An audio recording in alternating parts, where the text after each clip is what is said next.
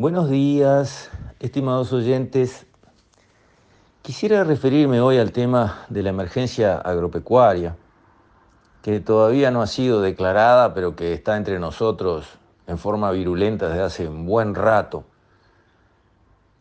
Fue, digamos, la acumulación de golpes lo que ha llevado al sector agropecuario a una situación difícil hoy.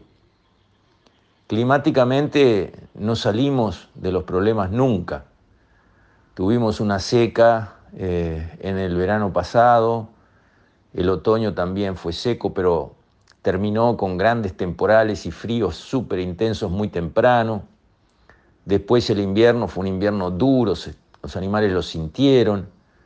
Cuando salimos del invierno falló la primavera y entramos en una seca que dura hasta hoy, con lo cual el sector agropecuario nunca se pudo recuperar, especialmente hablo del sector ganadero, que depende, porque es una explotación a cielo abierto que está jugada al clima, depende de las lluvias para producir forraje en los momentos en que el campo uruguayo produce las grandes cantidades de forraje, que son la primavera y el otoño.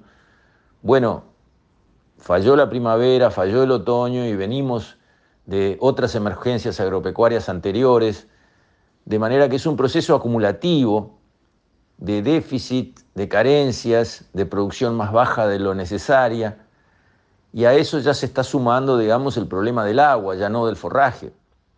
Hay muchas zonas donde se está acabando el agua. Se está acabando el agua de las cañadas, de los arroyos, de los tajamares, el agro y especialmente dentro del agro el sector ganadero está en crisis, está en una situación de emergencia. Pero parece que, digamos, entre la llegada del verano, las vacaciones, los buenos números que presentó el agro en las estadísticas en base a buena performance del primer semestre del año pasado, bueno, como los números daban bien, las exportaciones se mostraban fuertes, teníamos estadísticas positivas, bueno, el agro está bien, no hay que atenderlo. No es así. Las cosas cambian muy rápidamente. El agro está en crisis, está en emergencia y se acumulan, como yo decía, golpes. Al problema climático, que es terrible a esta altura, realmente terrible, se le suma un tema comercial en el sector lanares ni hablemos, ¿no? Porque los precios se desmoronaron, tanto en la lana como en la carne, que tenía excelentes perspectivas hace poco tiempo atrás, hoy en día es un problema colocar un animal y los precios están en el suelo, pero también en la carne, que tenía excelentes precios al principio del año pasado y después bajó dos dólares por kilo, lo cual es una barbaridad.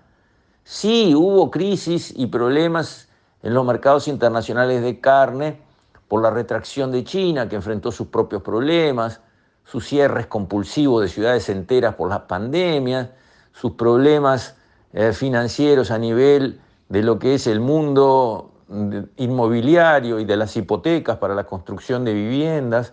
Todo eso llevó a acciones en China que la achicaron, que la frenaron, que la cerraron y claro, en los mercados internacionales un paso atrás de China se siente violentamente y se sintió.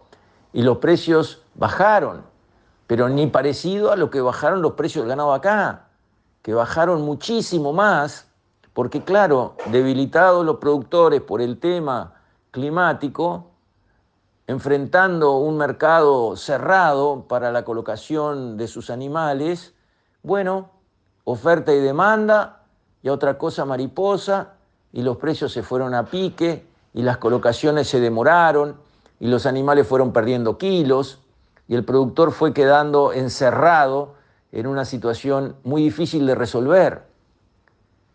Y además, como decía, parece que las autoridades se distrajeron, porque cuando suceden estas cosas, y en el pasado tenemos muchos ejemplos, la reacción de las instituciones públicas que le cobran plata al productor rural, que digámoslo fuerte y claro, siempre paga, el productor rural siempre paga sus deudas, sus aportes a las instituciones públicas, siempre paga, pero a cambio de ser tan buen pagador como es el productor rural a lo largo de los tiempos y de las generaciones, bueno, las instituciones están alerta y cuando entra una situación de emergencia, postergan pagos, dan facilidades, llegan con soluciones de corto plazo para paliar la crisis, para atravesar la emergencia.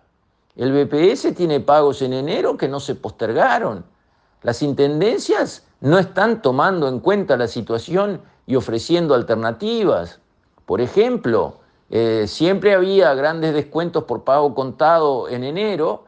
Bueno, esos descuentos por pago contado en enero eh, en la Intendencia de Salto, por ejemplo, se eliminaron para la contribución rural, pero no se eliminaron para la contribución urbana o para la patente de rodado, mostrando en la Intendencia de Salto un sesgo contra productores rurales, especialmente en esta situación de crisis.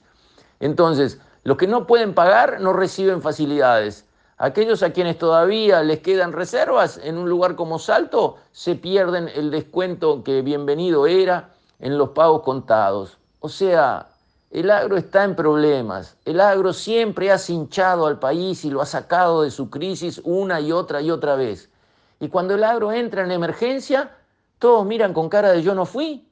No se hacen cargo de tirar un cable, de tirar una linga y ayudar al agro y sacarlo del pantano en el que está por la conjunción de factores adversos que se vinieron todos juntos muy rápidamente sobre el sector y que está en plena crisis porque sigue la sequía, acumulando días sin lluvia y es un proceso donde el agua en el suelo va desapareciendo. Hay lugares donde hay menos de 10% de agua en el suelo, o sea que ya prácticamente las plantas van a morir todas, el tapiz vegetal va a morir todo.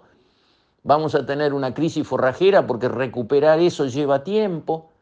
Entonces, la verdad, yo estoy sorprendido cómo un gobierno, intendencias, que dependen del agro, que realmente el agro ha sido un pilar de la economía nacional. Fíjense qué son los principales rubros de las exportaciones del Uruguay. Miren que estamos exportando autos, estamos exportando este, productos químicos, estamos exportando plástico. A ver, ¿qué estamos exportando? Los tres, cuatro, cinco, seis primeros rubros son todos del agro. Este país tracciona por el agro. Y cuando el agro está en problema, todos miran para otro lado. Pero ¿cómo puede ser? ¿Cómo puede ser en el caso de un gobierno que depende de los votos del agro para su éxito electoral? Porque si no fueran con los votos del sector agropecuario, eran otros Pérez, ¿eh? Acá no se estaba siendo gobernado por la coalición que está en el gobierno.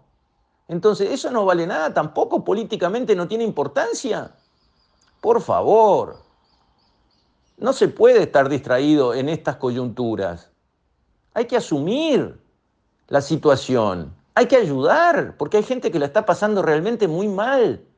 Y en cuanto atraviese la crisis, después podrá volver a pagar todo lo que tiene que pagar, como siempre, todo el mundo pagó todo lo que tiene que pagar.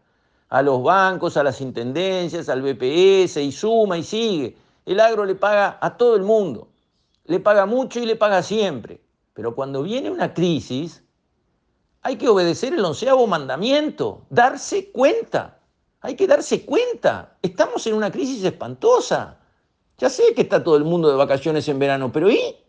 ¿Eso quiere decir que el agro no está en crisis y que no hay que tirar una soga para ayudar? Ahora, suspender pagos, atrasarlos. Ayudar.